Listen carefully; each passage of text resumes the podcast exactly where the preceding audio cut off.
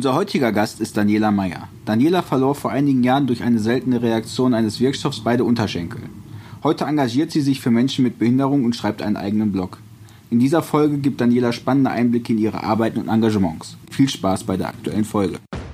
Deutschland geht gemeinsam weiter. Herzlich willkommen zum Prothesentalk, dem Podcast von und für Prothesenträger, Angehörige, Orthopädietechniker, Ärzte, Therapeuten und alle, die mit Prothesen im täglichen Leben zu tun haben. Diese Folge wird präsentiert von der Prothesengemeinschaft. Werde jetzt Mitglied unter www.prothesen-gemeinschaft.de oder lade dir die Prothesen-App in deinem App Store herunter. Jetzt aber erstmal viel Spaß mit der aktuellen Folge. In der heutigen Podcast-Folge des Prothesentalks freue ich mich über eine junge Dame, die gerne in der Natur ist, andere Menschen mit Freude unterstützt, auch schon mal in die Luft geht und als Autorin mit beiden Beinen fest im Leben steht. Herzlich willkommen, Daniela Meyer. Vielen Dank für die schönen einleitenden Worte. Und äh, ja, ich freue mich, dass ich heute Teil des Prothesentalks sein darf. Sehr gerne. Ich freue mich auch, dass wir uns jetzt zum ersten Mal sehen, zwar über ja, Internet, online, aber dass wir uns mal sehen und unterhalten können. Und damit dich die Hörer des Prothesentalks auch mal näher kennenlernen, stell dich doch bitte einmal selbst kurz vor. Genau, also mein Name ist Daniela oder auch gerne Dani. Ähm, ich bin 37 Jahre jung und wohne in München. Und ja, mein Bezug zum Thema Amputation, Prothetik kommt daher, weil ich seit 2013 selbst beidseitig Unterschenkel amputiert bin und vor zwei Jahren, Jahren meinen Blog gestartet habe, der auch äh, Perspektivenwechsel mit Prothesen heißt. Ja. Und genau, das ist so mein Bezug zu dem Thema. Und ja, damit beschäftige ich mich so die letzten Jahre. Ja, 2013 hast du gesagt. Mhm.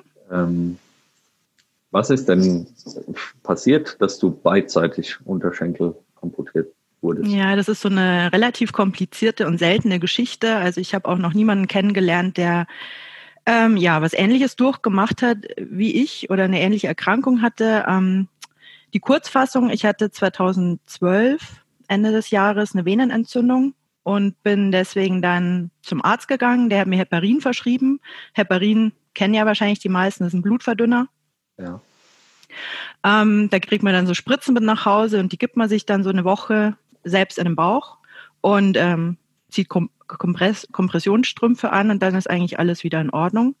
Und bei mir war das aber so, ähm, wurde mir später erklärt, dass das Heparin oder Bestandteile des Heparins ähm, ja Antikörper gebildet haben und sozusagen mein Immunsystem oder mein Organismus angegriffen haben. Mhm. Das wurde aber leider sehr lange nicht diagnostiziert, weil das eben so wahnsinnig selten ist. Also Heparin bekommt ja jeder äh, verschrieben, wie jetzt zum Beispiel Aspirin oder so. Ja. Ähm, genau. Und dadurch, dass es so selten ist, haben die alle möglichen Diagnosen gestellt von Autoimmunerkrankungen über ja, also meine ganze Familie musste da antanzen, musste Bluttests abgeben und so weiter und so fort. Und das hat sehr, sehr lange gedauert, bis die Diagnose im Endeffekt war. Und dann war es aber leider schon so weit fortgeschritten, dass ich dann äh, schon eine Sepsis hatte.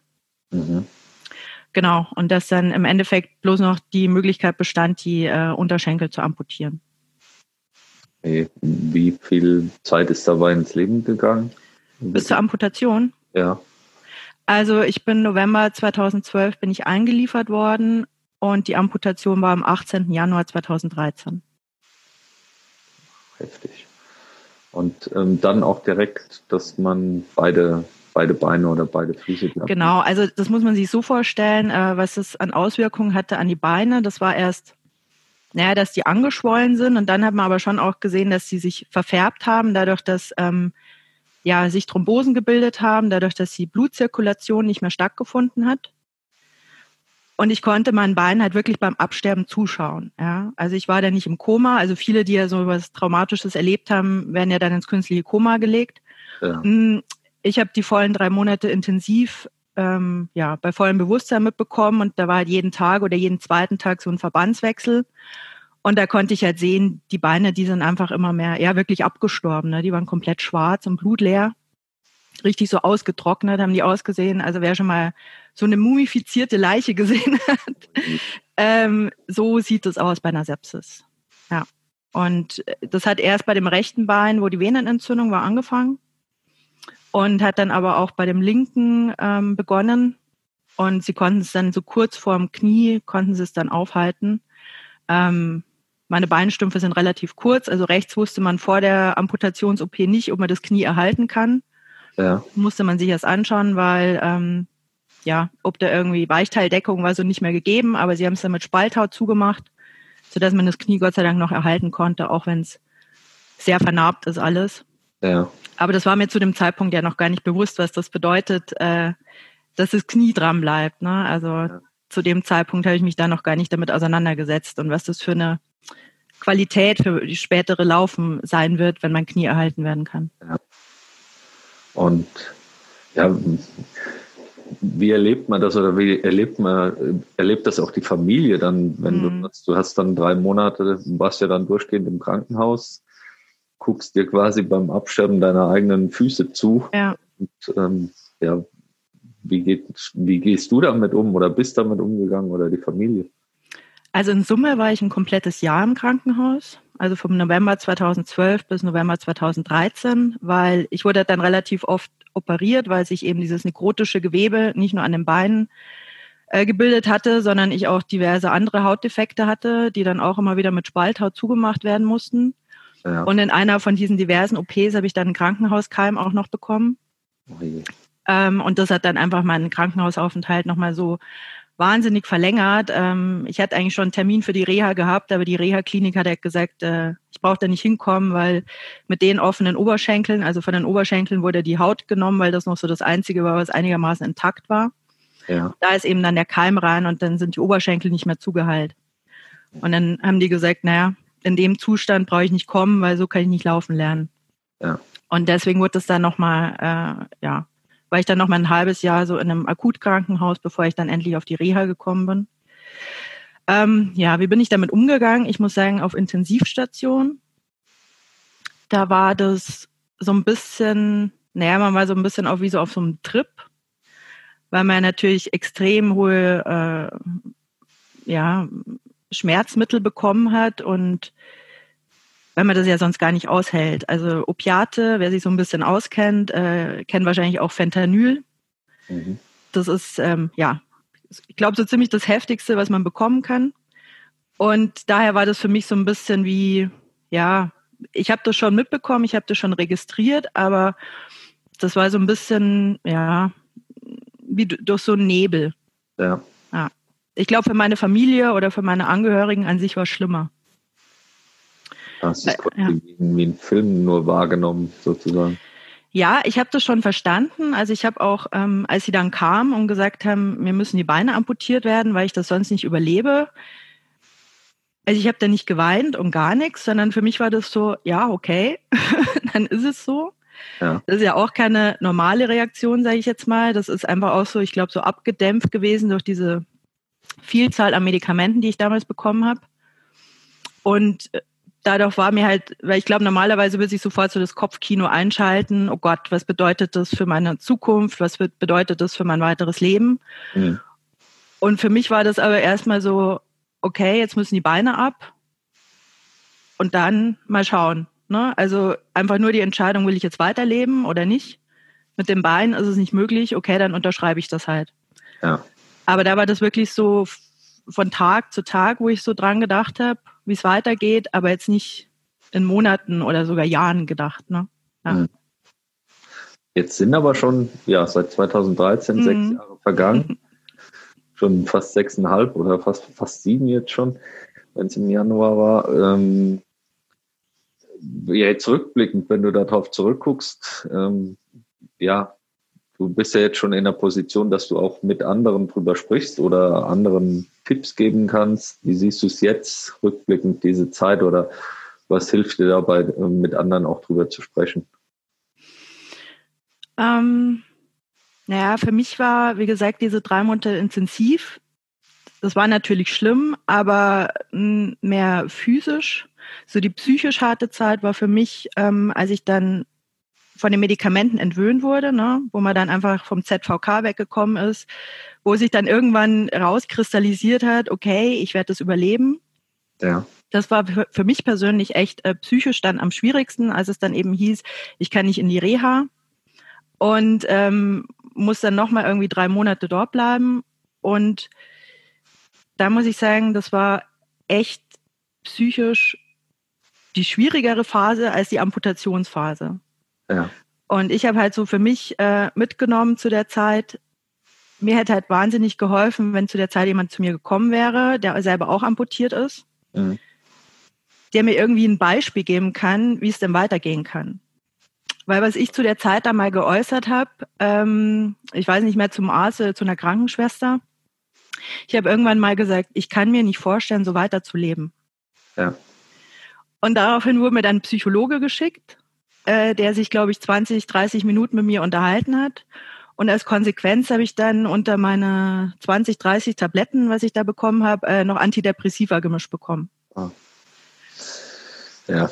Und da ich aber nicht blöd bin und äh, schon immer hinterfragt habe, was ich da an Medikamenten bekomme, äh, ist mir halt aufgefallen, dass da eine neue Tablette dabei ist. Und dann habe ich halt gefragt, was das ist. Und dann hat man schon gemerkt, dass es ihnen unangenehm war. Aber ich glaube, die wussten sich in dem Moment einfach nicht anders zu helfen oder dachten, sie tun mir damit irgendwie einen Gefallen. Ja. Äh, oder stellen mich ruhig, ich weiß es nicht, ähm, indem sie mir halt Antidepressiva verschreiben. Ähm, ich habe das dann, glaube ich, so ein oder zwei Wochen genommen, aber ich habe nicht den Effekt gemerkt und habe für mich halt auch gemerkt, das bringt mir nichts. Ja. Was mir was bringt, ist entweder, ich meine, das wusste ich zu dem Zeitpunkt nicht, dass es das gibt, oder damals gab es das, glaube ich, in der Form auch noch nicht, eben diese Peer-Beratung. Ja. Dass Leute, die selber amputiert sind, in Krankenhäuser kommen und von ihren Erfahrungen erzählen und erste Ängste und Sorgen nehmen können. Ähm, und ich wollte einfach laufen. Also alle um mich rum haben halt gesagt, so, sie werden wieder laufen können auf Prothesen. Aber die hatten alle zwei gesunde Beine. Ja. Und das konnte ich halt dann einfach nicht für voll nehmen. Oder was auch ganz oft kam, war ähm, Oscar Pistorius. Ja. ja, fand ich auch immer so ein bisschen zweifelhaft im Vergleich, weil erstens wurde der schon als Kleinkind amputiert, der kannte das nicht anders, der ist ja nur immer mit Prothesen gelaufen und ich bin ja 30 Jahre lang mit zwei gesunden Beinen gelaufen. Mhm.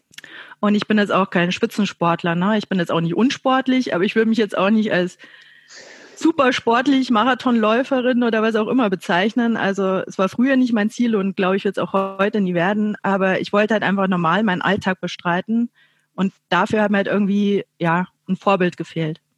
Ja. Also wäre es in der Zeit wirklich schön gewesen für dich, genau das zu haben, was du jetzt mit dem Projekt Peers äh, oder Peak-Projekt genau. stößt. Genau. Um das mal für die, ja, für die komplette Gemeinschaft zu erklären, was trainierst du oder wie läuft das Ganze ab, um äh, ja als Peers eben auch in Krankenhäuser gerufen zu werden oder eben andere Menschen zu betreuen?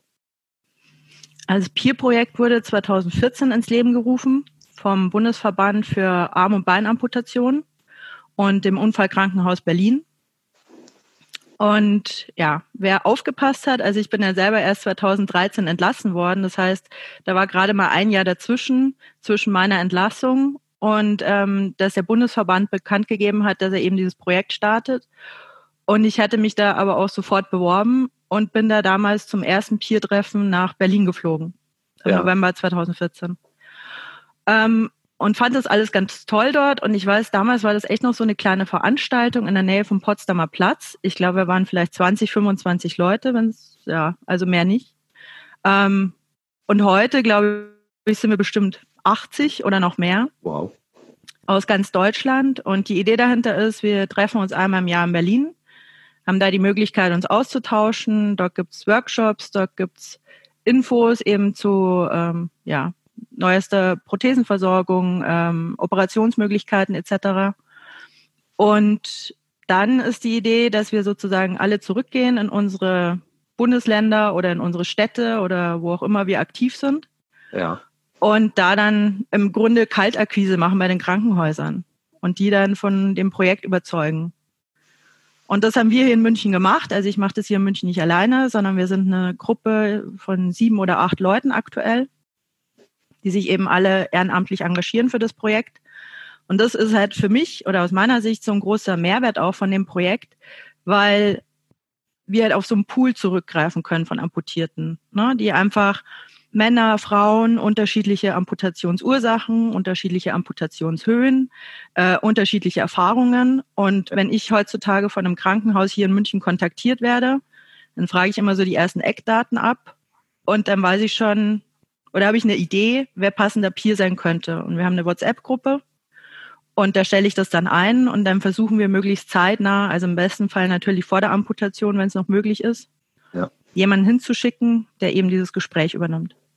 Super. Also genau die Themen ja, begegnen uns immer wieder auf Veranstaltungen, auf Events, jetzt zum Beispiel auch dann in Filderstadt, ähm, dass uns Ärzte darauf ansprechen, ähm, egal aus welcher Richtung, dass genau sowas eben sinnvoll ist. Und ich denke, da ist in der Prothesengemeinschaft auch eben diese Möglichkeit gegeben, das voranzutreiben, dass man sagt, okay, ähm, die Leute, die Interesse haben, sollten sich da auch melden und ähm, dann eben als Ansprechpartner fungieren. Finde ich eine super Sache. Und ja, es wird eben auch genutzt. Das ist das Schöne, dass man es auch deutschlandweit machen kann, wenn man jetzt sagt, okay, ich habe in meiner Umgebung tatsächlich gar keinen, weiß jemand Hilfe oder weiß jemand Rat, dass man da eine Möglichkeit hat, finde ich richtig gut. Also da hoffe ich und wünsche ich, dass das ja genauso weiter erfolgreich läuft. Ich kenne ja noch den einen oder anderen, der auch zur Gruppe gehört und wünsche euch da weiter Erfolg und auch, dass noch mehr Leute an diesem Projekt teilnehmen. Jetzt hast du wir kennen uns bisher nur über Instagram quasi. Ich habe mir ein paar Punkte rausgesucht. Ähm, da steht eben auch freie Autorin. Was stelle ich mir denn darunter genau vor? Das hat sich auch so ein bisschen mit meinem Ehrenamt äh, entwickelt, muss man sagen. Also wie gesagt, zum einen ist es eben das Peer-Projekt das ich jetzt so wirklich aktiv seit 2016 mache, weil damals, als ich 2014 nach Berlin geflogen bin, ähm, habe ich halt gemerkt, okay, ich bin vielleicht selber noch nicht so weit in der Verarbeitung meiner Geschichte. Aber ich fand das Projekt halt einfach so super gut, dass ich mir dachte, also da muss was geschehen. Ähm, von dem her, glaube ich, äh, ja, bin ich da dran geblieben und äh, wie gesagt, engagiere mich da seit 2016 aktiv dafür und parallel, weil ich ja denke, dass es ähm, immer noch nicht genug Informationsquellen gibt, wenn jemand frisch amputiert ist und sich auf die Suche macht, so wie ich damals, hm, habe ich halt beschlossen, dass ich ähm, einen Blog starte, also eine Internetseite. Das war jetzt, glaube ich, vor ziemlich genau zwei Jahren. Ähm, die nennt sich Perspektivenwechsel mit Prothesen. Und ja, äh, in dem Zuge, das war halt super, als es live gegangen ist, habe ich halt gleich irgendwie die erste Interviewanfrage gehabt. Und dann auch äh, im Zuge dessen eine Frage, ob ich nicht Lust hätte, über meine Geschichte zu schreiben. Ja. Und für mich ist halt der Blog zum einen so Verarbeitung meiner eigenen Geschichte, weil ich halt gemerkt habe, mir hilft es einfach, ähm, das aufzuschreiben, das nochmal zu reflektieren. Und damit kann ich aber auch nochmal anderen helfen, ne? also die in einer ähnlichen Situation sind. Und ähm, ja, da hat sich einfach echt äh, gute Resonanz habe ich dafür bekommen und da hat sich das einfach ergeben, dass ich so für verschiedene äh, einschlägige Magazine, die wir so in unserem Bereich haben, ähm, hier und da mal Artikel schreibe. Und ja, ganz aktuell habe ich für Aktion Mensch eine größere Geschichte gemacht, die eben über den Blog auf mich aufmerksam geworden sind. Ja. Und ähm, die hatten jetzt gerade eine Kampagne, die, da geht es in erster Linie um ähm, ja, Diskriminierung gegenüber Menschen mit Behinderung. Und da habe ich auch nochmal das Thema aufgegriffen, fehlende Vorbilder. Ja. Wie ich es vorher schon mal gesagt habe, mir haben ja auch die Vorbilder gefehlt, damals im Krankenhaus. Und ähm, das ist jetzt nicht nur auf Amputation speziell, sondern ich glaube generell sind einfach Menschen mit Behinderung so in den Medien immer noch relativ schwach vertreten oder die Interessen. Ähm, von dem her denke ich, gibt es da auf jeden Fall noch was zu tun. Und im Zuge dessen schreibe ich halt ganz gerne selber drüber, weil ich so die Erfahrung gemacht habe, es ist immer noch mal was anderes, wenn jemand selbst seine Geschichte aufschreibt. Ja. Da ist die Tonalität einfach noch mal eine andere. Ich finde es auch authentischer, ehrlich gesagt ähm, als wie wenn jemand von einer Zeitung, Zeitschrift über meine Geschichte schreibt. Definitiv. Also es ist mit Sicherheit nicht nachfühlbar oder nachvollziehbar für jemanden, der die Erfahrung nicht selbst gemacht hat. Also von daher finde ich das sehr gut. Die, den Blog ähm, haben wir dann ja auch in der Prothesengemeinschaft mit aufgenommen. Das heißt, wer möchte, kann sich da auch informieren. Dein Blog ist mit drin. Neben sechs oder sieben anderen, die wir jetzt schon entweder in Interviews dabei hatten oder über einen anderen Weg kennengelernt haben, wo wir gesagt haben, hey, ist doch wunderbar, jeder, der da seine ja, Erfahrungen gerne preisgeben möchte, der kann sich da informieren und ich habe ähm, eben in deinen Blog auch schon reingeguckt. Ich kann es nur empfehlen, wirklich mal sich da reinzulesen und ähm, sich da Informationen zu holen, diese Geschichten einfach mal durchzugehen. Das ähm, Projekt, was du angesprochen hast von Aktion Mensch, ist ja mit Influencer oder Influencerin auch als Hashtag thematisiert und findet man in den sozialen Medien. Was beinhaltet das noch, wenn du jetzt sagst, also dass ja die Menschen mit Behinderungen eben noch nicht so wahrgenommen werden, wie es eigentlich sein sollte? Was, was bedeutet Influencer noch für dich oder für das Projekt? Mm, ja, also zum einen glaube ich, sind halt so, Social Media ist so ein bisschen Fluch und Segen. Ne? Also das thematisiert ja, ja auch, thematisiert ja auch der aktuelle Werbespot von Aktion Mensch, wer den schon mal gesehen hat. Also ich finde es ganz, also ich finde halt die Kampagne einfach super und deswegen gebe ich auch meinen Instagram-Kanal dafür her. Also ich würde das jetzt auch nicht für jeden und alles machen, aber die Kampagne finde ich einfach gut, weil ja eben durch Social Media wird einem so viel ja suggeriert, dass alles mit Prothesen so easy ist oder generell mit einer Behinderung oder eben genau das Gegenteil, dass man irgendwie so ein mitleidiges Leben hat. Aber es gibt halt auch irgendwas dazwischen, ne? also so einen normalen Alltag. Ja. Und daher ist mir das halt einfach wichtig, ähm, dass es in Social Media auch gezeigt wird. Ne? Es, ich verstehe das natürlich, dass äh, die Medien ganz gerne über die Leute berichten, die halt wahnsinnige Leistungen bringen. Und ich auch meinen vollen Respekt dafür, aber die Mehrheit der Amputierten, muss man halt ehrlich sagen, die beschäftigen andere Themen. Ne? Also letztens habe ich erst eine Studie gelesen, dass, ähm, glaube ich, fast 80 Prozent der Amputierten zwar mit einer Prothese versorgt sind, aber noch nicht mal die Hälfte davon äh, laufen. Ja. Ne? Oder halt einfach nur ein paar Schritte innerhalb der Wohnung, aber nicht jetzt irgendwie ihren Alltag damit bestreiten können. Und das ist schon sehr, ähm, ja, das ist schon sehr deillusionierend, muss man leider sagen. Ne? Also ich habe das jetzt auch gemerkt, weil ich hatte jetzt auch so ein paar Interviewanfragen und dann kam auch von so einer jungen Redakteurin, die meinte so, ja, aber mit Prothesen ist doch alles möglich. Wo ich auch gesagt habe, ja, aber wenn ich die Prothesen nicht bewege aus meiner Muskelkraft, dann machen die einfach gar nichts. Ja. und dann fand ich das halt irgendwie ganz interessant, dass das so in den Medien oder halt so suggeriert wird den Leuten, dass die Prothetik mittlerweile so weit ist, äh, ja, dass man als Anwender nur reinschlüpfen muss und dann laufen die Dinger von allein. Ja. Und so ist es halt nicht. So ist nicht die Realität. Definitiv nicht. Also ich kenne es ja jetzt aus der Sicht des ja, Marketing oder Vertrieblers nur. Ich bin selbst kein Orthopädietechniker, aber das, was ich mitbekomme, ist eben auch dass ich weiß, dass der amputierte Mensch einen wesentlich höheren Kraftaufwand hat, also mhm. der ein Vielfaches höher ist als eben der nicht amputierte Mensch, dass da eine Energie aus eben ganz anderen Muskeln gewonnen werden muss, die ein, ein Beidfüßiger eben nicht braucht, dass, dass der mhm. eben da ein wesentlich leichteres Gehen hat. Man muss ja mit dem arbeiten, was man noch hat.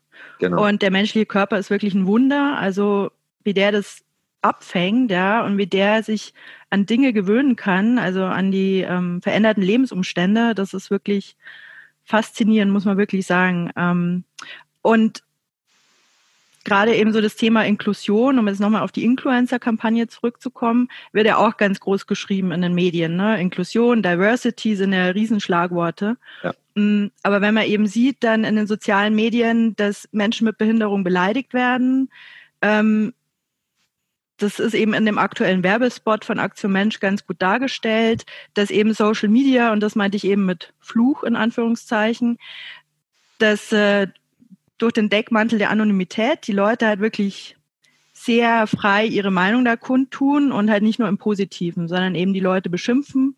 Und ich bin letztens auch gefragt worden, ob mir schon mal so was Krasses passiert worden ist, dass mich wirklich jemand beschimpft hat. Ja. Und ich muss sagen, mir ist das noch nicht passiert. Mir sind natürlich auch schon, ja, sagen wir mal, angenehmere und unangenehmere Begegnungen passiert, weil wer mich kennt von Instagram oder Facebook, ich trage ja meine Prothesen offen und ohne Kosmetik. Also man sieht sofort, dass ich amputiert bin und dass ich mit Prothesen laufe. Hm, wenn man das macht, muss man natürlich auch damit rechnen, ne, ja. dass man irgendwie Reaktionen, positiv wie negativ bekommt. Aber wirklich, dass mich jemand beschimpft hat oder beleidigt hat, das ist mir noch nie passiert. Und ich glaube auch, dass die meisten Leute sich das überhaupt gar nicht trauen würde, so face to face. Ne, da ist halt so das Internet dazwischen geschalten. Ja. Und äh, da trauen sich viele zu schimpfen oder zu sagen, weiß ich nicht, kein lebenswertes Leben, du Krüppel, du was auch immer. Aber so wirklich äh, auf der offenen Straße, so von Angesicht zu Angesicht, würde ich mal behaupten, trauen sich die wenigsten oder traut sich keiner. Ich glaube, das ist ja dieselbe Diskussion, wie es jetzt gerade mit den Politikern geht oder generell mit Prominenten, wenn sie von irgendeinem Anonymous 0815 beschimpft werden. Das ist einfach übers Internet, weil man weiß nicht, wer es war. Und ich denke auch im, im echten Leben face to face, wie du es schon sagst, wird sich das keiner trauen, egal ob es jetzt um die Behinderung geht, um, um ja, Gender, äh, generell die Diskussion, dass äh, ja, gehört sich einfach nicht im, im, normalen menschlichen Umgang, dann gehört sich das auch im Internet nicht und auch nicht auf Social Media Kanälen. So sehe genau, aber die Realität sieht da leider anders aus und deswegen ist eben diese Influencer-Kampagne so super wichtig, dass sie da auch nochmal aufmerksam drauf macht. Ja. Jetzt hast du das angesprochen, du sagst, 80 Prozent sind versorgt, aber höchstens die Hälfte läuft auch tatsächlich. Mhm was denkst du, was kann man den Menschen empfehlen oder was würdest du sagen, was sollen sie tun, wenn, wenn jetzt Leute das hören und sagen, oh, da zähle ich mich auch zu, was kannst du denen empfehlen, was sollen sie tun? Finde ich immer ganz schwierig, so eine Ferndiagnose zu stellen, ehrlich gesagt. Weil, also gerade durch die Peerberatung oder weil ich mich einfach so auch viel mit anderen Amputierten ähm, unterhalte, ähm, ich weiß, unter Amputierten gilt so die Regel, wenn man nur Unterschenkel amputiert ist, dann ist es nur ein Streifschuss. Ja. Ne? Hast du auch schon mal gehört? Der Kratzer, ja. Ja, genau. Ja. Und das finde ich echt unschön, weil das gar nicht bedeuten muss, ähm, dass der oder diejenige erstens psychisch mit der Prothese klarkommt oder ähm, vielleicht hat sie auch so einen Problemstumpf, ja, der einfach total schwierig zu versorgen ist. Oder die meisten von uns haben ja auch noch irgendwelche Nebenerkrankungen, mhm. irgendwelche Durchblutungsstörungen. Da gibt's ja die wildesten Sachen. Und deswegen finde ich das ja nicht so schön, wenn wir untereinander auszusagen, das so ein bisschen abwerten mhm. und sagen, naja, Unterschenkel ist ja nur ein Streifschuss. ähm, das, wie gesagt, deswegen tue ich mir echt immer so ein bisschen schwer, so pauschal irgendwie ein Rad rauszuhauen, weil die Geschichten so individuell sind, wie wir Menschen halt alle sind, ja. Also jeder hat eine andere Vorgeschichte und jeder hat ein anderes soziales Umfeld und jeder, jeder hat irgendwie, ja, andere Ziele und da müssen, also was heißt müssen, aber im Idealfall greifen da einfach verschiedene Faktoren zusammen, dass du da einfach gestärkt aus so einer Geschichte rausgehen kannst. Mhm. Ähm, bei mir war das halt zum Glück der Fall. Also bei mir lief es erst richtig, richtig bescheiden. Ja.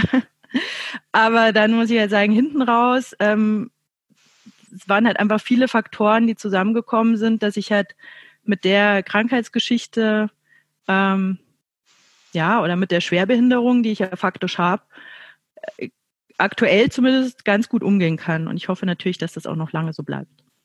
Das wünsche ich dir an der Stelle auch. Auf jeden Fall. Ja, ich denke halt, man sollte sich dann vielleicht nicht in sein Schicksal ergeben, aber das trifft dann auch wieder, glaube ich, auf alle menschlichen Situationen zu. Man kann sie einfach annehmen, kann sagen, okay, es ist so, es ist schlimm und alles ist furchtbar. Oder man sagt dann, okay, ich habe vielleicht auch schon in vier oder fünf Richtungen versucht, dann probiere ich eben die sechste Richtung auch noch und versuche es einfach, äh, bis ich es hinkriege, dass es funktioniert. Also also da muss halt auch der Wille irgendwie da sein, genau, ne? Und genau. dass man sich ein Ziel setzt. Und Ziel muss ja jetzt nicht sein, weiß ich nicht, eben der bekannte Marathon oder die Zugspitze zu besteigen. Aber ich meine, man kann sich ja auch kleine Ziele setzen. Ja. Und ähm, ja, was für den einen erstrebenswert ist, ist für den anderen überhaupt gar nicht wichtig. Also ich habe wirklich Leute in diesen Peerberatungen gehabt. Ich glaube, die jüngste war 16, der älteste war 80. Und dass die natürlich ganz unterschiedliche Erwartungen ans Leben haben, ne? Und dass man da ganz unterschiedlich rangeht in der Beratung, ist ja auch klar. Aber das trifft es ja dann auch wieder, wenn du sagst, es wird einem suggeriert, dass man mit den Prothesen laufen kann oder Klavier spielen kann, wenn man jetzt eine Handprothese mm. hat. Ist im ersten Step ja, sagen wir es einfach mal, ist Quatsch. Und wenn ich jetzt dem, wenn ich mir dessen dann auch mal bewusst werde und sage, okay, ich werde jetzt nicht direkt äh, Goldmedaillensprinter, wenn ich eine, nur weil ich eine Prothese habe. Das wäre ich im normalen Leben ohne Prothese nicht geworden, mhm. wahrscheinlich. Also wird die Wahrscheinlichkeit mit Prothese auch nicht da sein, sondern wie du sagst, kleine Schritte erstmal das ganz normale gehen, mal vom Bett zur Toilette und zurück. Dann habe ich mein erstes Ziel erreicht. Und ja. wenn man den Weg geht, glaube ich, wird es dann auch irgendwann machbar. Ja, also ich konnte mir das ja schon nicht vorstellen, also meinen Alltag zu bewältigen, weil ich denke, es ist schon nochmal was anderes, wenn man einseitig amputiert ist oder auf beiden Seiten, wenn man also gar keine Füße mehr hat. Ja. Weil wenn du sagst, okay, ich bin einseitig amputiert, dann hätte ich da irgendwie noch eine Vorstellung, weil dann hast du eine Seite, auf die du dich noch stützen kannst, auf die du dich verlassen kannst. Aber ich habe mir das wirklich so vorgestellt, wie auf äh, Stelzen gehen. Ja. Das war so meine Vorstellung davon. Und ähm, ja, kann es auch schlecht irgendjemand beschreiben, wenn mich jemand fragt, wie ist es mit Prothesen zu gehen? ist schwierig, demjenigen das zu vermitteln. Ich kann nur allen sagen, es ist nicht wie auf Stelzen gehen. Ja. Es ist besser. Das Funktioniert ja besser. Du hast es aber ja, wenn du sagst, 2013 war die Amputation, 2014 warst du schon quasi geistig komplett im Projekt, Pierce-Projekt. Wie weit warst du da mit dem Laufen und, und wie hat sich das entwickelt? Also es sind jetzt ja sieben Jahre fast. Ja. Ja, Zeit vergeht, ja, Wahnsinn, sieben Jahre. Viel passiert in der Zeit auf jeden Fall. Also äh, Laufen gelernt habe ich damals in der Reha-Klinik, nachdem ich eben nach achteinhalb Monaten ähm, Akutkrankenhaus entlassen worden bin und mich endlich die Reha-Klinik aufgenommen hat. Ich glaube, ich habe sogar schon in der zweiten Woche meine Prothesen bekommen und davon war ich nicht begeistert, weil ja, also wer die Erstversorgung kennt, schön ist was anderes. Ja. Äh, ist halt funktional, ne? Und ich meine, Frauen sehen es vielleicht noch mal ein bisschen anders wie Männer. Wir möchten es halt ganz gern in schön und nicht nur in funktional. Aber da muss man halt irgendwie auch so mit leben, so zumindest das erste halbe Jahr. Ähm, und ich hatte dann, ehrlich gesagt, so vor den ersten Schritten hatte ich echt Schiss. Ja. Weil ich so lange gelegen bin und sich meine Muskulatur ja total abgebaut hat. Äh, ich hatte einfach Schiss, ob mein Körper mich so tragen kann. Ja. Wenn ich da volle Belastung irgendwie draufgehe. Und dann hat mir meine Physiotherapeutin damals einen Rollator reingebracht. Da ich mir auch so, yay. Mit 31 bin ich auch früh dran. Ähm, und hatte aber schon das Ziel, dass es natürlich nur vorübergehend ist. Aber damals konnte mir keiner sagen, wie lange das, das dauern wird. Also mein Reha-Aufenthalt ist von vornherein gleich für drei Monate genehmigt worden. Mhm. Und ich für mich habe mir gedacht, also länger als drei Monate bleibe ich auch nicht. Mhm. Aber das habe ich keinem gesagt am Anfang. Ja. Ich dachte mir erstmal, jetzt schauen wir mal, äh, wie das so funktioniert. Und die ersten Schritte waren wirklich vom Bett zur Tür und wieder zurück mit dem Rollator. Und ja, war auf jeden Fall anstrengend. Aber mein Körper hat es mitgemacht und eben diese Ängste, die ich, die ich hatte, ähm, da war schon mal so die erste Barriere weg. Ja. Da habe ich mich einfach viel mehr gefreut, dass ich gesehen habe, hey, es geht nicht nur, dass alle um mich herum erzählen, ja, es ist möglich und sie werden sehen, sondern dass ich es einfach selber ausprobieren konnte und selber sehen konnte, dass es die Möglichkeit gibt, auch wenn ich mir da noch nicht vorstellen konnte, dass ich da wirklich mal meinen kompletten Alltag mit bestreite. Also das war dann schon noch ein langer Weg. Und dann ist es so Step by Step gegangen. Ne? Man geht immer längere Strecken, dann lässt man mal einen Rollator weg, dann nimmt man Krücken, dann lässt man mal eine Krücke weg. Und ähm, ja, und irgendwann ist es dann nur noch so eine Barriere im Kopf. Du kannst es eigentlich. Oder ich wusste, ich kann es eigentlich, aber ich hatte halt einfach Schiss, diese eine Krücke noch wegzutun. Und da muss ich sagen, da hatten wir einen super Physiotherapeuten ähm, in der Klinik und der hat mich dann da bestärkt. und äh, hat das ganz schlau gemacht, dass er mir einfach die Krücken weggenommen hat und mich so an die Hand genommen hat und in die Mitte des Raumes geführt hat. Und dann einfach nach und nach losgelassen hat. Und dann stand ich da in der Mitte und ich so, ja. Und er so, ja, wenn du deine Krücken wieder haben willst, musst du dir schon holen. Ja. Und ja, und das war so, ähm, glaube ich, auch so ein Moment, den werde ich nie vergessen, äh, dass ich da eben meine ersten Schritte frei gegangen bin. Und das war, glaube ich, so circa, ja, so zweieinhalb Monate ähm, Aufenthalt. Super. Ja. ja also für beidseitig amputiert finde ich das enorm gut. Und ähm, das, was du ansprichst, trifft ja auch so ein bisschen in die Prothesengemeinschaft das Ziel da ist ja auch, das Netzwerk ähm, zu bieten, dass man in alle Bereiche Unterstützung bekommt, weil mhm. du den Physiotherapeuten angesprochen hast. Ich denke, das sind ganz wichtige Menschen, eben nicht nur die Amputation oder die Prothese selbst, sondern das komplette Netzwerk, was man dann eben zum ja, Wiederlaufen benötigt. Ja, weil das kommt Fall. nicht von allein. Man kann ja nicht einfach sagen, ich schraube mir die Dinger drunter und dann geht's los. Genau, genau das, darauf zielt es ja auch hinaus, dass wir das in der Prothesengemeinschaft anbieten und da eben eine Unterstützung. Ja. Und das ist auch so enorm wichtig, ne? Und ich glaube, jeder, der ähm, prothetisch versorgt ist, der weiß auch, wie wichtig das ist, dass man einen, einen vernünftigen Orthopädietechniker hat, mit dem man reden kann, der für einen da ist, weil das ist einfach ein super äh, individuelles Handwerk und jeder Stumpf ist anders und jede Versorgung ist anders. Und wie ich vorher schon gesagt habe, ne, oft fallen da auch noch andere Faktoren zusammen. Und wenn man dann einen Techniker hat, der sagt, naja, jetzt stellen Sie sich mal nicht so an. Ja. Das kann nicht sein. Und äh, das war noch nie so oder irgendwie so Sprüche. Also mir ist es Gott sei Dank erspart geblieben. Ich hatte Glück mit meinem oder habe Glück mit meinem Orthopädie-Techniker. Aber ich, wie gesagt, habe mich viel mit anderen unterhalten, die dann einfach an sich zweifeln. Ne? ja. die dann sagen so, ja, äh, ja, vielleicht liegt's an mir, ja, und äh, nicht an der Prothesenversorgung. Und wenn man die dann so wegbügelt und die sind halt dann meistens eh psychisch äh, nicht so stabil, dann frage ich mich, ob derjenige den Beruf, den richtigen Beruf ergriffen hat. Mhm. Ja, gibt es bestimmt auch den, ja, unterschiedliche Charaktere oder auch ja. Stile, das Ganze zu bearbeiten. Ja. Was das ist ja eine lebenslange Gemeinschaft, ne? Mit seinem Orthopädie-Techniker. So ist es. Ja. Also ich habe jetzt schon öfters den Spruch gehört, bis dass der Tod euch scheidet, ja. häufiger zu als äh, bei manch einer Hochzeit. ja, man verbringt auf jeden Fall viel Zeit miteinander, gerade so in der Anfangsphase. Ja, ja und hält häufig auch länger. Ja, wir werden sehen. Du hast aber gesagt, also den, den Alltag auch äh, überhaupt hinter sich zu bringen oder zu bewältigen. Und da habe ich auch sehr, sehr viele Fotos in deinem Instagram-Account gesehen, wo ich total begeistert war, weil da enorm viele schöne Naturfotos drin sind. Ganz, ganz oft sieht man deine Füßen beziehungsweise deine Prothesen. Und das war dann eben auch so ein Anlass für mich zu sagen, war das von Anfang an so? Aber jetzt hast du eben schon gesagt, es gab am Anfang auch Kosmetiken. Wie war mhm. da der Wandel, dass du gesagt hast, ja, erstmal Kosmetik und jetzt, egal welches Bild man sieht, fast immer offene mhm. Prothesen und, und ganz offen, ganz offener Umgang damit.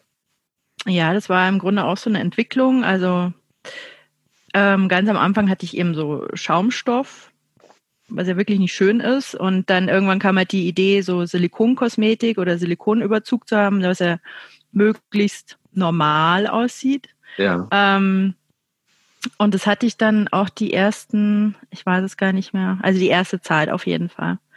Und dann ging es darum, dass ich neue Füße bekomme. Also ich war nicht mehr zufrieden mit den Füßen, die ich gelaufen bin. Und ähm, jeder, der Anwender ist oder auch sonst, der sich mit dem Thema auskennt, weiß ja, man kann Füße testen. Ja. Man kann sich die ja zuschicken lassen von den Herstellern und dann kann man die ein paar Wochen laufen. Und äh, ich habe, glaube ich, vier oder fünf Füße getestet. Ja. Und dann muss man die halt immer hinschrauben und wegschrauben und so. Und das ist dann mit Silikonkosmetik bisschen umständlich, weil, also erstens, glaube ich, mag ich die Kosmetik nicht so gerne, wenn die alle Nase lang wieder runtergerissen wird. Und ähm, ja, ist einfach umständlich. Und dann habe ich halt zu meinem Techniker gesagt, ja, wir lassen es jetzt so. Ich glaube jetzt einfach ohne Kosmetik, solange wir in dieser Testphase sind. Ähm, da ich aber voll berufstätig bin und ja so auch noch relativ aktiv, ist diese Testphase, ich glaube, äh, ich glaube, es hat sich über ein Jahr erstreckt, ja, weil ja. immer mal wieder Phasen dazwischen waren, da hatte ich halt dann keine Zeit und dann konnte ich mich nicht entscheiden und dann wollte ich doch noch mal einen anderen Fuß. Und ich glaube einfach so, weil ich ja eh schon fast ein Jahr ohne Kosmetik rumgelaufen bin, als ich mich dann mal für einen Fuß entschieden habe, ähm, war ich halt dann auch so weit, dass ich gesagt habe, äh, du, wir lassen es. Ja. Wir lassen es einfach so. Ja. Und, Und so kam das. Ja, ich finde es schön. Also allein die, die Bilder geben einfach nur Lebensmut irgendwie wieder. Das, ich finde das sehr, sehr schön, wenn man das auf dem Instagram-Account sieht. Das sind einfach sehr schön anzuschauende Bilder. Also von daher alles richtig gemacht. Dankeschön. Ne, neben deinen Füßen habe ich da entdeckt den Olympiapark. Da gucke ich dann jeden Tag von meinem Balkon aus drauf. Ah ja, schön. Deswegen kann ich es verstehen, dass du da viele Bilder gemacht hast. Ganz viel Berge, Balkon, Seen, Meer, Riesenrad, New York, Tandemflug. Also du bist auch jemand, der gerne verreist, gerne in der Natur ist und auch gerne scheinbar seine Grenzen kennenlernt. Wie, wie war das mit dem Tandemflug? da drauf gekommen? Ähm, ja, ich wollte es eigentlich schon lange mal machen. Also, wie gesagt, ich wohne ja in München, aber ich komme ursprünglich äh, aus dem Chiemgau. Ja. Und da gibt es ja viele schöne Berge und äh, auf ganz vielen von diesen Bergen sieht man auch immer wieder die ähm, Paraglider. Ja. Und äh, ja, da habe ich mir halt immer schon mal gedacht, ich möchte das gerne mal machen. Und dann, ja, wie kam es dazu? Ähm, wir hatten für dieses Jahr einen Urlaub geplant im April auf äh, Madeira. Und ich habe einfach mal gegoogelt, was man da so machen kann. Und da war unter anderem, dass man da eben von so einer Klippe sich stürzen kann und runterfliegen kann übers Meer. Ja. Und dann dachte ich, ja, das hört sich gut an, das mache ich. und dann habe ich Kontakt aufgenommen zu der ähm, zu dem Fluglehrer auf Madeira und habe dem dann auch geschrieben, ne, also so schaut's aus, äh, keine Beine, Prothesen, ja. machbar, ja, nein. Und dann hat er gemeint, ja, melde dich, wenn du auf der Insel bist, kriegen wir hin. Wow. Und genau, und dann äh, waren wir auf der Insel und dann habe ich ihm geschrieben und da muss man auch immer so ein bisschen schauen, wie äh, das Wetter ist, dass der Wind richtig steht, etc. Ja. Und ähm, der hat mich dann auch abgeholt und dann sind wir da hoch auf diese Steilklippe und er hat dann gemeint, er hätte schon mal jemanden gehabt mit äh, Amputation, aber ich glaube, es war Oberschenkel oder Hüftex. Ja. Und der hätte aber seine Prothese abgelegt, ob ich denn mit oder ohne Prothesen fliegen will. Mhm. Er hat gesagt, kommt drauf an, wo wir landen. Wenn wir wieder oben auf der Klippe landen, äh, da war, äh, da war, glaube ich, eine sanfte Landung, weil es war ja äh, eine Wiese. Äh, wenn wir aber unten am Strand landen, also wer Madeira kennt, das ist ähm, meistens nur Steinstrand, also kein Sandstrand, ja. könnte ein bisschen äh, ja, unangenehm werden. Und ich habe dann gesagt, naja, ich vertraue in meine Prothesen und ich fliege mit Prothesen. Ja. Genau. Und ja, das hat alles eigentlich ganz gut geklappt. Äh, nur der Start war ein bisschen holprig, weil ich das unterschätzt habe, wenn man diesen Anlauf hat, in Anführungszeichen. Es gibt ja dann den einen Punkt, wo der Schirm den Wind auffängt. Ja. Und da hast du wie so einen Rückstoß, ja. Und er hat sich einmal komplett umgerissen ähm, ja, weil mich das einfach überrascht hat und weil du natürlich mit zwei Prothesen nicht so die Standfestigkeit hast wie mit zwei ja. ähm, normalen Beinen. Aber beim zweiten Anlauf war ich dann darauf vorbereitet und habe mich dann volle Power reingehangen und ja, waren dann wirklich äh, so schnell in der Luft, dass ich es gar nicht mitbekommen habe. Cool. Ähm, ja, das war auf jeden Fall super cool. Ne? Also da übers Meer zu fliegen und mit den Möwen zu fliegen und ja, diese Aussicht einfach super schön war ein super Erlebnis. Man sieht es dir an. Die Prothesengemeinschaft kann es nicht sehen, ich schon. Großes Lächeln. Ja. ja, allerdings. Ja, als ja, letztes Thema habe ich quasi nochmal den Punkt vier Beraterin das, was du ja sowieso schon tust und auch schon dafür geworben hast, ist, dass sich dafür noch mehr Leute finden sollten. Also jeder, der da Interesse hat, ähm, das Ganze anzupacken. Was kannst du empfehlen, wenn jetzt jemand das gehört hat und sagt, das ist für mich interessant, was kann er tun, was soll er tun, wenn er da wirklich Interesse dran hat? Wenn er selbst Peerberater werden möchte? Genau. Genau, also es gibt zum einen die Möglichkeit, ähm, dass man sich beim Bundesverband meldet. Ähm, da kann man sich als Peer registrieren lassen, ähm, kann dann eben auch zu den Peer-Treffen fahren oder auf der Peerland-Karte schauen. Also es gibt äh, vom PIC, also Peers im Krankenhaus heißt ja das Projekt, gibt es eine Internetseite. Ja. Da sieht man die Peerland-Karte, also wie sich die Peers in Deutschland verteilen mhm. und ähm, kann da auch Kontakt aufnehmen. Wenn man zum Beispiel jetzt hier bei der Münchner Gruppe ähm, sieht, okay, in München gibt es sieben, acht Peers, dann kann man da auch über den Bundesverband Kontakt aufnehmen. Ja. Oder ihr habt ja auch, habe ich gesehen, in eurer App genau. auch die Möglichkeit, dass man sich registrieren lässt. Ähm, und ich weiß von noch ein paar Projekten, also zum Beispiel äh, Amt 5 ins Leben, Hoffenheim, die haben ja auch ein eigenes Peer-Projekt. Und es gibt echt so super viele tolle Initiativen in Deutschland. Ähm, es ist einfach schade, dass man teilweise untereinander nichts davon weiß. Ja oder einfach die Plattform fehlt, dass man es wirklich den Anwendern zukommen lässt. Und da fehlt mir ehrlich gesagt selber noch so ein bisschen die Idee, wie wir so Synergien nutzen können und diese ganzen einzelnen tollen Projekte zu einem super Mega-Projekt äh, zusammenschließen können. Ne? Das wäre halt so meine Vision, mein Traum, was ich mir wünschen würde. Greif mal an. Ja, auf jeden Fall. ich bin dabei. Ich denke, denk, das war schon mal ein guter Aufruf, dass wir das tun sollten. Ich bin auch der Meinung, es macht Sinn, das wirklich so über, regional übergeordnet, dass man von überall den Zugriff drauf hat, weil egal wo, ich habe schon mal gesagt, auf jeder Veranstaltung wird man darauf angesprochen und es hilft einfach nur weiter. Und wie du es gesagt hast, vor sieben Jahren, sechseinhalb Jahren warst du in der Situation, wo du gesagt hast, ich hätte es mir gewünscht heutzutage ist die Möglichkeit, wir sind im digitalen Zeitalter und ich finde, da ist genau der richtige Weg jetzt zu sagen, wir haben, egal wo man in Deutschland jetzt vor einer Amputation steht oder gerade durch ein Trauma amputiert wurde, ähm, haben wir die Möglichkeit, das zu nutzen. Also sollten wir es auch anpacken und sollten es umsetzen. Und ich denke, wir sind auf einem guten Weg und wir werden die richtigen Leute da auch finden, die das Ganze zu Ende bringen. Ja, der Bedarf ist auf jeden Fall da und die Kliniken sehen das schon auch, ja, als ein gutes Projekt.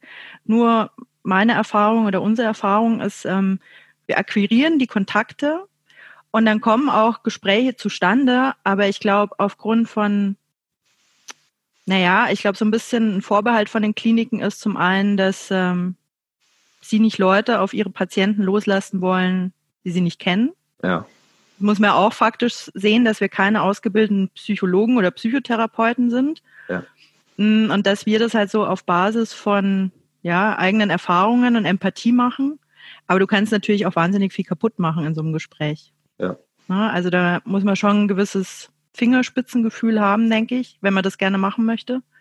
Und mit seiner eigenen Geschichte im Reinen sein. Ne? Also nicht die eigene Geschichte in den Vordergrund stellen. Weil, wie ich es auch schon mal anfangs gesagt habe, was für den einen das Ziel ist oder was für den einen erstrebenswert ist, das kann für den anderen total uninteressant sein. Ja. Und ich glaube, da tut man sich dann, also da muss man eben die eigenen Interessen oder die eigenen Ziele wegschieben in dem Moment.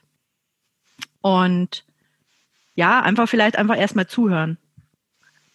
Und ähm, was ich halt auch festgestellt habe von den Kliniken, ich glaube, es ist einfach auch aufgrund vom Personalmangel, ähm, ja, dass das halt jetzt nicht das Erste ist, woran die denken, dass sie einen Peerberater rufen, ja. wenn die so einen Fall haben. Also ich glaube, da ist echt, könnte man noch viel, viel mehr bewegen und viel, viel mehr machen. Ähm, aber es ist schon auch äh, harte Arbeit, sich immer wieder in Erinnerung zu rufen und immer wieder zu sagen, denkt dran, ruft uns. Ja. Ähm, wie gesagt, ich glaube, dass die Krankenhäuser oder auch die Chefärzte, mit denen wir gesprochen haben, auf jeden Fall den Mehrwert sehen von dem Projekt. Aber ähm, es ist einfach ganz schwierig, sich da als feste Größe in dem Klinikalltag irgendwie zu verankern. Das sehe ich als große Herausforderung.